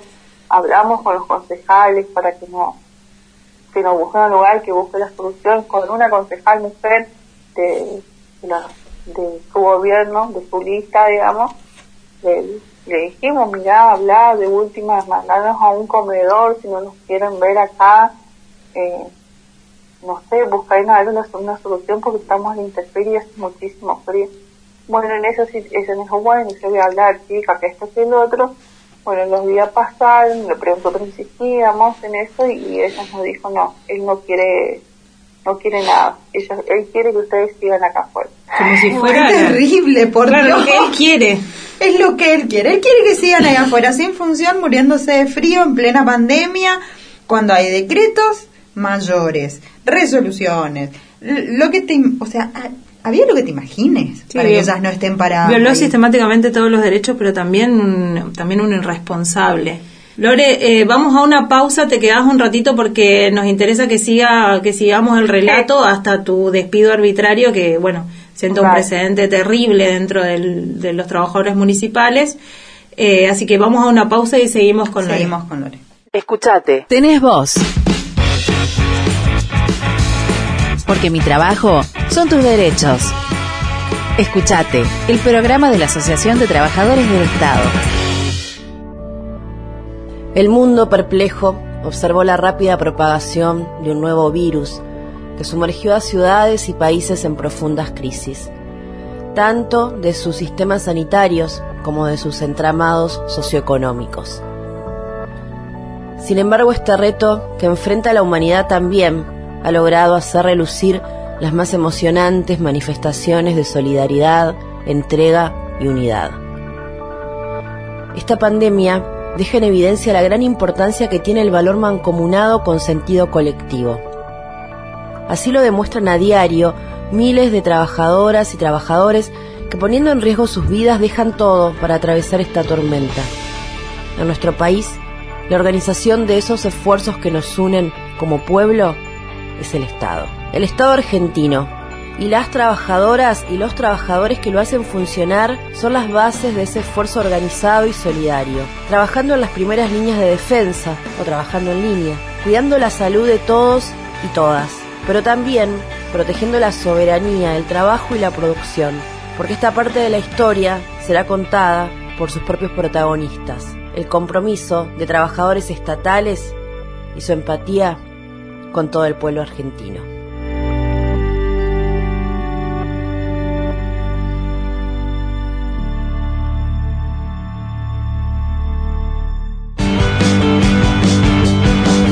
ATE es organización. Es fuerza colectiva. Sumate, porque ser autónomo es definir nuestro propio destino. ATE, sos vos. Escuchate. LRH 341. Nuestra voz. Nuestra voz, 88.7. Nuestra voz. Todas las voces. Nuestra voz. Construyendo. Construyendo comunicación. Desde la radio, escuchate. Escuchate. Somos estatales. Somos protagonistas. Escuchate. El programa de la Asociación de Trabajadores del Estado. Seguí en Escuchate 887 www.nuestravozchaco.com podés seguirnos ahí también y en las redes sociales de Todas AT, las AT Chaco en Instagram, en Facebook y en Twitter, así AT Chaco en Ate todas las Chaco redes en todas sociales. las redes, ahí nos encuentran. y en, en la web también www.atechaco.org estamos viendo otras alternativas para que el programa de radio se pueda eh, viralizar por todas las plataformas así que tendremos novedades en breves de eso también ¿Seguís ahí, Lore? Sí, sí, acá la estoy escuchando. Para retomar un poco el tema, eh, contémosle a la audiencia que eh, tratamos por, lo, por todos los medios también de una intervención del, del Poder Ejecutivo, porque en, eh, con el intendente era imposible, como bueno, o sea, creo que está más que claro lo que está contando Lore, que el tipo eh, es un feudal que además es nefasto, porque no, no, no, no sé cómo no le cabe otra descripción, es nefasto. No hay. Es nefasto lo que hizo con las trabajadoras, con las cinco trabajadoras. Hablamos de acoso, hablamos de violencia económica, violencia psicológica de acá a la China, ellas están destruidas. Bueno, Eh, él está a- a- eh, hay momentos en los que directamente no puede hablar. Eso da cuenta de realmente cómo, cómo los- las atraviesa, incluso a, nivel físico, digamos, todo lo que vivieron. Tremendo. Eh, sí, ahora va a contar ella también un- un- lo, que, lo que pasó en carne propia eh, con su salud. Eh, así que bueno, tomó intervención la Secretaría de Derechos Humanos de la provincia a través de una acción de, de ATE, tomó intervención la vicegobernadora de la provincia, hemos estado reunidos en plena pandemia con todos los con todos los, los protocolos, hemos estado reunidos, eh, pero simplemente el poder absoluto de Carrara y lo que estábamos hablando hoy con Neri, eh, cómo el Ejecutivo tiene límites, pero también eh, muchas veces usa esos límites como para no meterse más. Hasta acá no más llevo.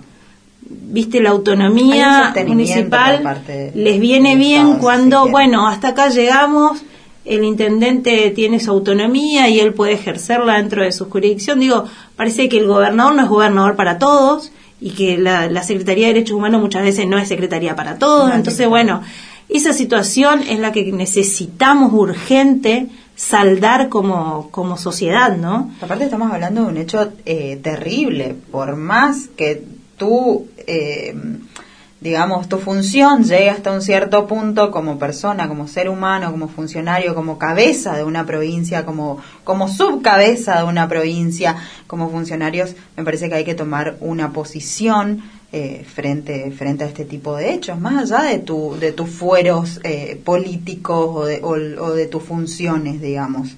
Totalmente, y en lo discursivo, al menos en lo discursivo. Eh, Lore trató muchas veces también de, de llegar al gobernador, ¿no es cierto, Lore? Sí, todo lo que ustedes están, están contando es así. Nosotros, eh, en primer momento, nosotros hemos armamos una carpeta completa de todas nuestras situaciones y de las formas que estamos trabajando. Eh, él dijo que se ocupaba de la situación. Eh, bueno, pasó el tiempo, eh, como vos decías, eh, ah, se avanzó con la vice, con derechos humanos, se hizo la denuncia formal eh, en derechos humanos, fue recibida por, me recibió Silvana, eh, no me recuerdo el apellido, Pérez. Secretaría de Derechos Humanos, eh, fue recibida por eso, las funcionarias, eh, conté toda la situación, tanto yo como mis compañeras, pero llegó un momento donde eh, en, en eh, no me acuerdo bien la fecha, pero el gobernador vino a inaugurar un, un asfalto acá en la localidad, donde le hicimos presente una nota primeramente con Gabriela, él dijo que estaba al tanto de la situación, nos volvió a repetir y que se ocupaba del tema, pasaron los días, vino a inaugurar otro asfalto acá en Corzuela, bueno, y ahí decidimos eh, eh, tratar de volver a llegar a él, donde ya había varios fallos aprobados por, por la justicia, lo cual no se estaban cumpliendo. Eh, bueno, esa semana fue fatal para mí porque tanto yo como mis compañeras no estábamos bien. Eh, tres de mis compañeras intentaron suicidarse. Fue todo un copo para mí porque yo andaba de acá para allá pendiente de mis compañeras. Tenía mucho miedo que alguna locura. Y bueno, esta semana estuve toda brotada por herpes, estuve medicada. Y bueno, eh, fui a donde estaba el gobernador. Estuve rodeada por policías. Tenía tres, eh, seis efectivos mujeres atrás mío. Uno de investigaciones de, la, de acá de Charata, el comisario de Corzuela, y otro más que no, no recuerdo quiénes eran. Estábamos yo y mis dos compañeras rodeadas de policías, como si fuese, no sé, eh, en un momento yo eh, logro zafar del, de, este, de este círculo rodeada de policías.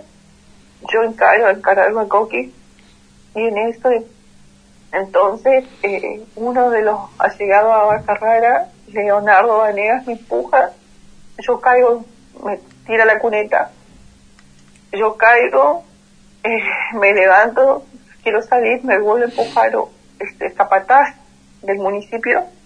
Y ahí donde yo reacciono y digo, pará, ¿qué te pasa? Y yo ya ahí, yo no empecé a escuchar nada, no escuchaba nada, no escuchaba nada y que la alcanzó a dormir a mis dos compañeros y me las llevo y ahí no sé ni cómo llegué, llegué al hospital y hice un pico de presión que, que por poco me cuesta la vida.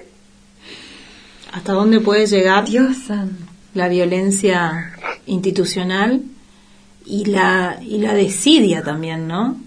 Eh, ella lo que está contando es No esto, no. En el, con- el contexto es, eh, el contexto es sucesivos fallos judiciales que le ordenaban a Carrara restablecerlas en las funciones. Es decir, ya a dónde recurrís si la justicia, o sea, yo- a vos la justicia te ordena algo y si no lo cumplís, te vas presa. Eh, Esta gente está caminando todavía por la provincia, por los pueblos. ¿Cómo, ¿Cómo estamos desprotegidos los trabajadores y las trabajadoras y cómo están desprotegidos sobre todo las compañeras y los compañeros en el interior provincial? Eh, por eso insistimos en el tema. Es importante eh, alguna legislación, por favor, los legisladores, eh, algo que delimite eh, La función, ¿hasta que delimite el Esto poder ya ni siquiera son funciones, esto ya es eh, es terrible, porque ni siquiera son parte de las funciones de un intendente, digamos, no tienen ni Sí. que ver con las funciones. Entonces, es de, que- qué triste que tengamos que delimitar eh, cuestiones que de base son son humanitarias, digamos, como es inaudito sí, no, lo que estamos todo- escuchando. todos los derechos. Lore, inaudito. bueno, y ahora, eh, como para cerrar, contanos cómo, porque esto sí marca un precedente tremendo. Yo por lo menos no conozco un caso que hayan sido despedidas trabajadoras eh, de planta en los municipios Mm. de esta manera. Contá, yo no lo quiero contar, yo contá vos cómo fueron despedidas.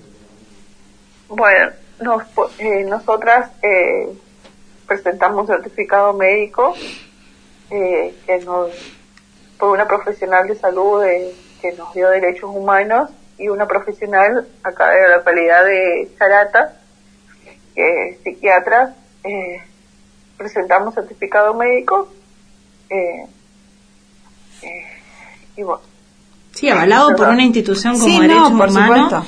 Y avalado también por una profesional de allá, o sea, dos profesionales de la salud que, que, firmaban que ellas no estaban en condiciones de ir a trabajar. Pero no estaban en condiciones de ir a trabajar producto de todo lo que les había pasado, no es que se habían agarrado una sí, sí, gripe, por supuesto, digamos. no, no, no estaban en condiciones, no estaban dadas tampoco las condiciones para que vayan, pero bueno, eh, ¿cómo, cuál, ¿cuál fue la, la estrategia de Carrara, Lore?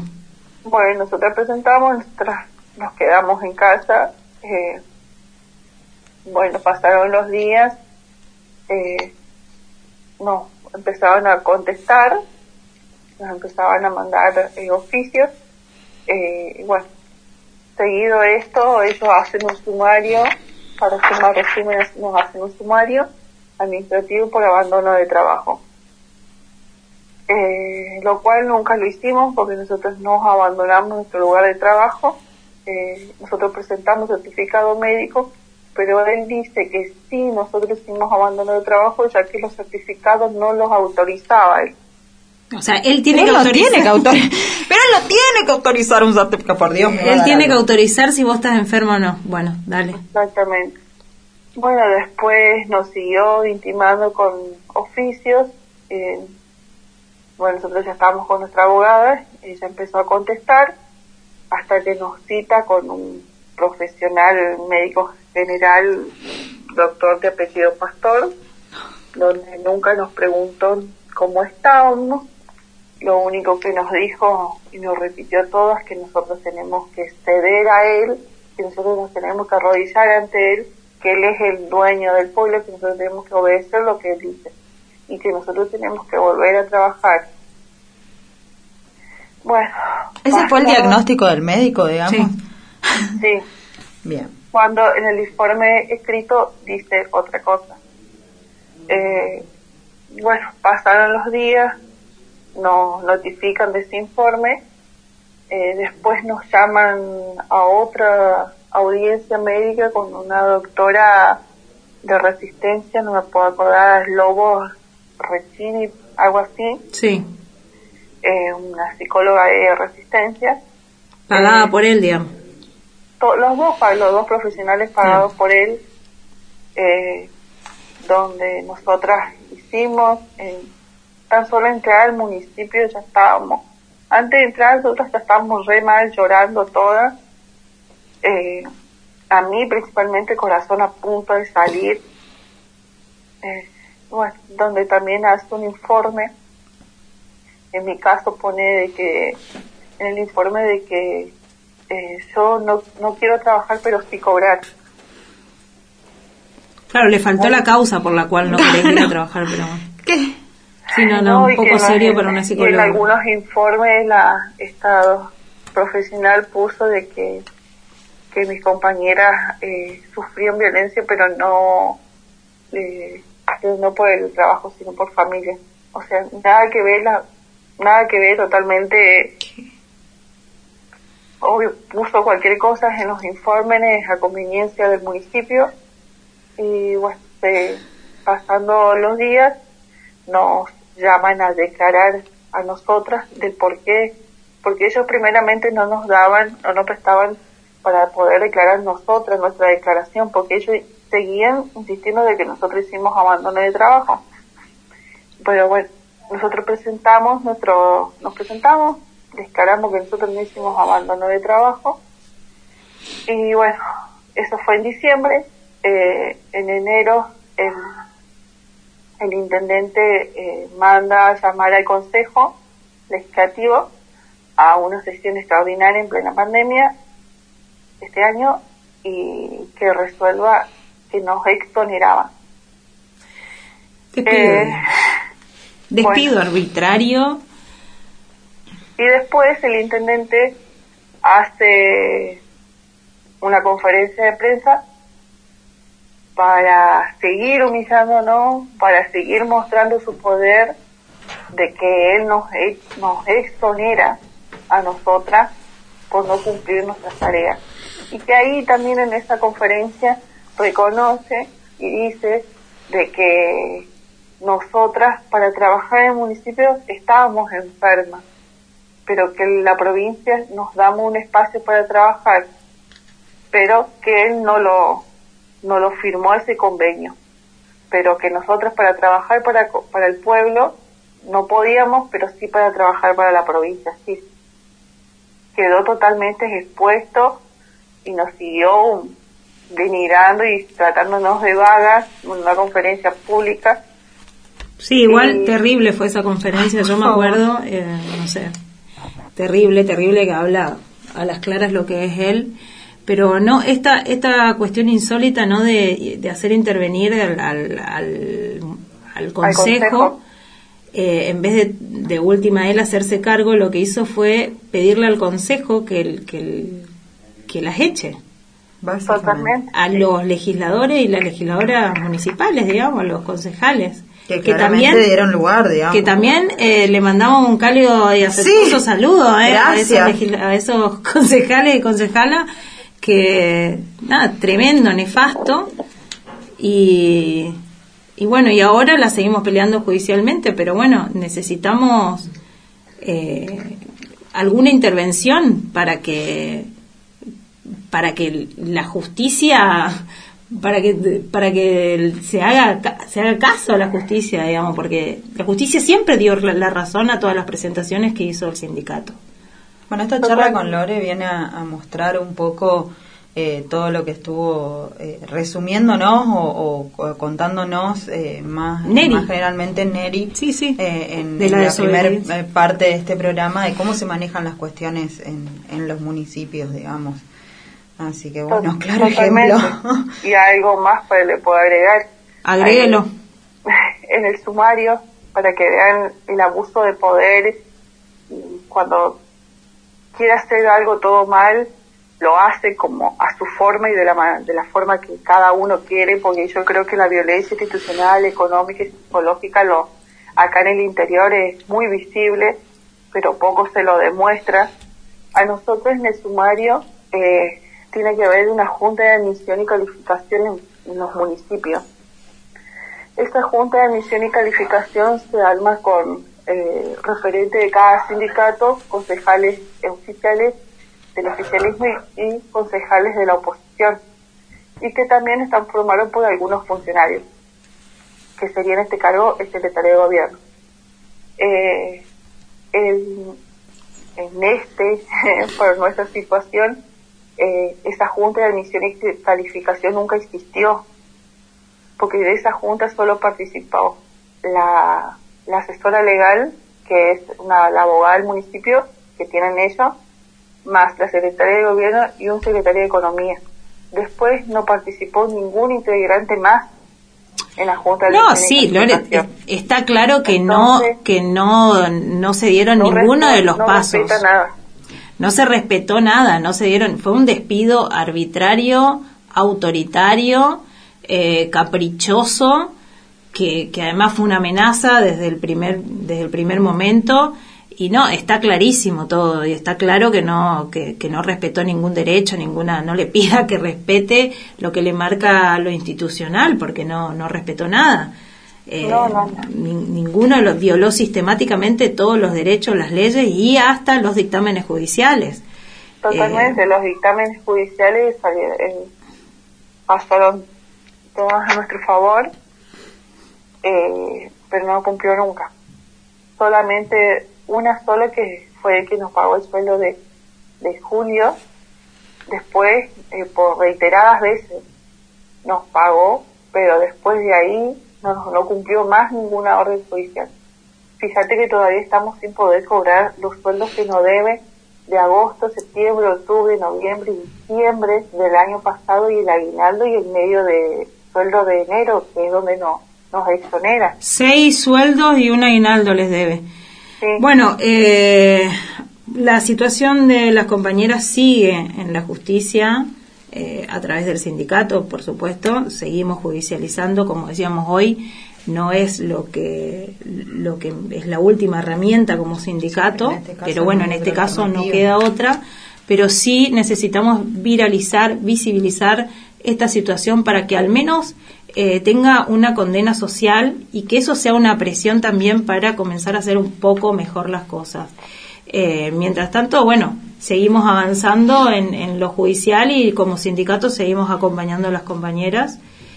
Y bueno, Lore, cualquier cosa vas a seguir acá en el programa, te vamos a seguir llamando, cualquier avance o lo que sea, y también cualquier otra intimidación, porque entiendo que, que siguen intimidándolas.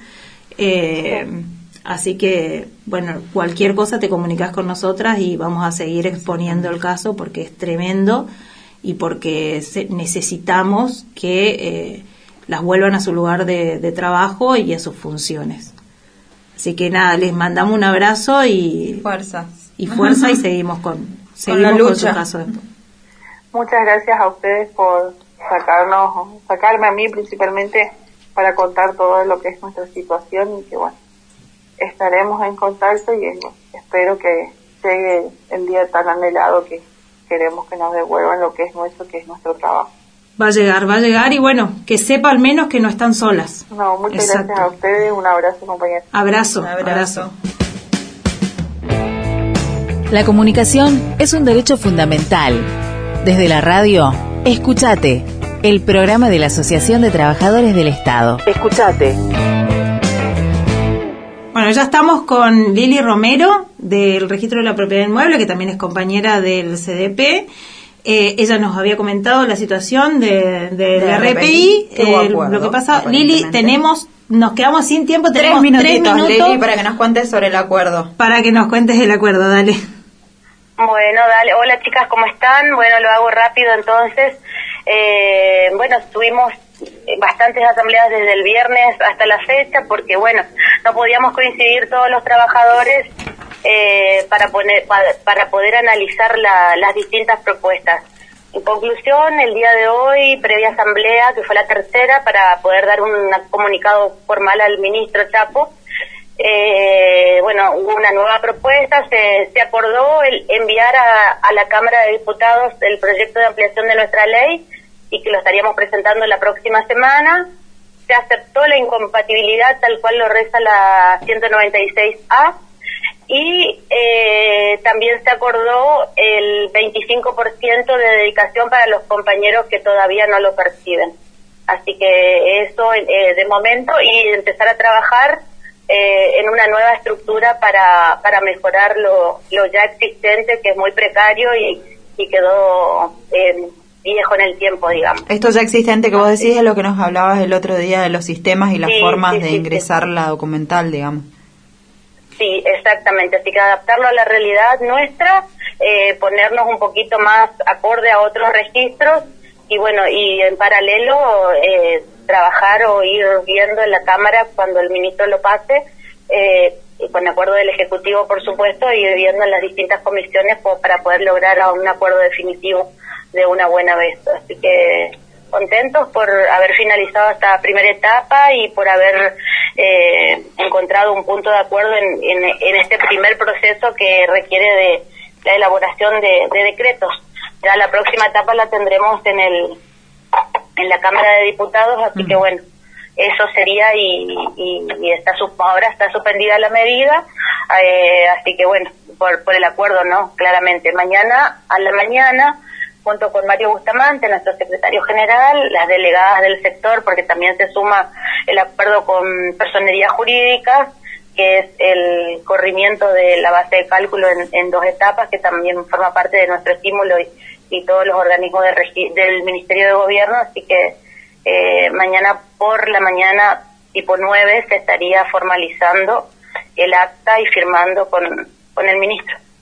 Bueno, Lili, la verdad es que nos trajiste la buena del día. Si no queríamos cerrar el programa sin, eh, esto sucedió hoy y nos parecía importante eh, meterlo porque bueno, habíamos charlado con vos la semana pasada y la situación estaba bastante compleja, así que queríamos aunque sea Bastante, un ratito que salgas y que nos cuentes eh, cuáles eran las buenas nuevas, si se quiere. ¿no? Porque además está, está bueno esto también decir, bueno, la lucha da sus frutos. Cuando hay voluntad y hay predisposición, hay avance. Y es esto, no solamente plantear las problemáticas, sino que también se van resolviendo y que por eso lo importante es la organización, la unidad de los trabajadores y la lucha. Eh, Exacto, yo en eso eso quería destacar porque bueno, a diferencia de, de otras gestiones, en esta vemos eh, mucha predisposición, tal vez por ahí la, la parte formal o administrativa o, o leyes vigentes no, no nos permiten avanzar, pero bueno, le encontramos una alternativa de poder enviar a la Cámara en un segundo proceso, así que bueno, Bueno, eh, esperemos que así sea. por-. Esperemos que así sea porque te, te recuerdo que el programa va a salir el, el jueves porque Que no hoy es pase jueves, nada, ¿eh? de acá hasta el jueves, que Es- estamos festejando. ¿eh? Hoy es jueves, o sea nosotros viajamos en el tiempo. Hoy es Hoy es jueves. jueves. Ya, El jueves ya se firmó, ya se firmó y ya Chapo cumplió, así que Chapo cumplí sí o sí porque ya lo sacamos favor, al aire. ya ¿eh? lo sacamos Bueno, muchas gracias. Bueno, Nos quedamos Gracias, sin chicas, por, tiempo. por la, por el espacio. Bueno, besotes y nos estamos viendo. Abrazo. Gracias. Listo, nos tenemos que ir. Nos tenemos que ir. quedamos sin tiempo para sacarlo al compañero Marcelo, Marcelo Rueta, Rueta, pero nos va a estar en el próximo en el programa, próximo programa. Eh, para hablar de la situación de los trabajadores de la. Secretaría de Agricultura Familiar que fueron despedidos y que la justicia divina, Divina, como eh, les dio la razón a los despidos de, De arbitrarios de Macri. de Macri. Así que igual ese tema lo vamos a seguir charlando un montón. Vamos a tener Así un- que, un buen bueno, tiempo nos quedamos sin eso que lo habíamos anunciado, por eso lo decimos. Pero realmente eh, nos llevó, nos llevó- eh, este programa nos llevó al interior y, y la verdad que queríamos mostrar un poco eso. Eh, nos vamos a ir, nos vamos a despedir con un tema que eh, está dedicado a nuestro secretario general del sindicato, Mario Bustamante. El tema se llama Negro Chico y es de los espíritus y nosotros nos reencontramos entonces el jueves que viene, André. Nos vemos el jueves que viene, nos escuchamos el jueves Nos que viene. escuchamos jueves Escúchate. Negro chico tiene hambre y la madre lo mandó a pedir. Negro chico tiene hambre y la madre lo mandó a pedir. Si la calle no me mata, a la noche me voy a curtir juntando las monedas. Negro chico así aprendió a contar. Si juntando moneditas. Chico así aprendió a contar. Si quieres contar billetes, de afuera la vas a mirar. Si hace frío hay un fuego al costado de la vía del tren. Si hace frío hay un